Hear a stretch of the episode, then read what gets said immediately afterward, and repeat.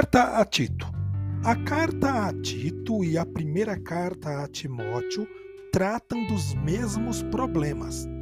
O evangelho foi anunciado, as comunidades foram fundadas e algumas dezenas de anos depois aparecem os verdadeiros problemas. Alguns cristãos, provavelmente de origem judaica, misturam o evangelho com teorias preparadas por alguns grupos judaicos que se arrogam o direito de regulamentar o uso dos alimentos e proibir o matrimônio. Por outro lado, também os costumes láxicos do paganismo se infiltram na comunidade, falseando a moral.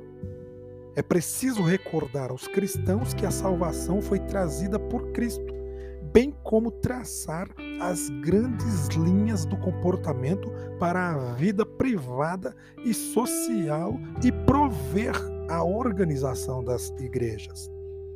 A carta foi escrita provavelmente pelos anos 64, 65.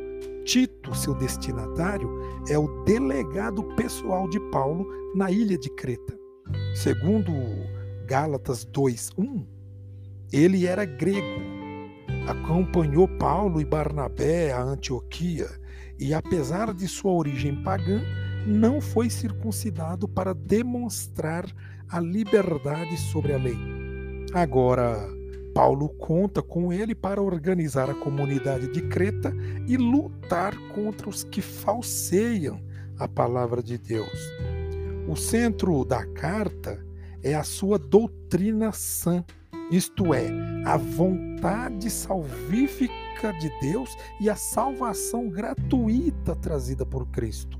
Ao redor desse núcleo giram as várias partes da carta, numa organização temática bem mais feliz que a da primeira carta a Timóteo. Tito deve instituir presbíteros, a fim de que estes exortem a sã doutrina e refutem todos os que a contradizem. Além do mais, o próprio Tito deverá fechar a boca dessa gente, ensinando, pondo e fazendo pôr em prática a sã doutrina.